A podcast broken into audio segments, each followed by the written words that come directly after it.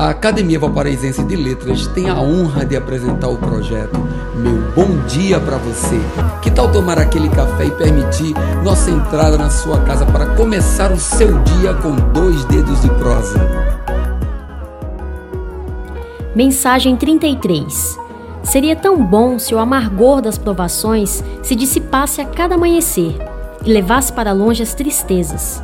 No entanto, Cientes de que isso não vai acontecer, devemos respirar fundo, pensar positivo e procurar despertar os bons sentimentos que travam essa eterna luta entre nossa mente e nosso coração.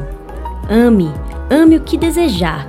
Família, pessoas, animais, objetos, estudos, trabalho, não importa.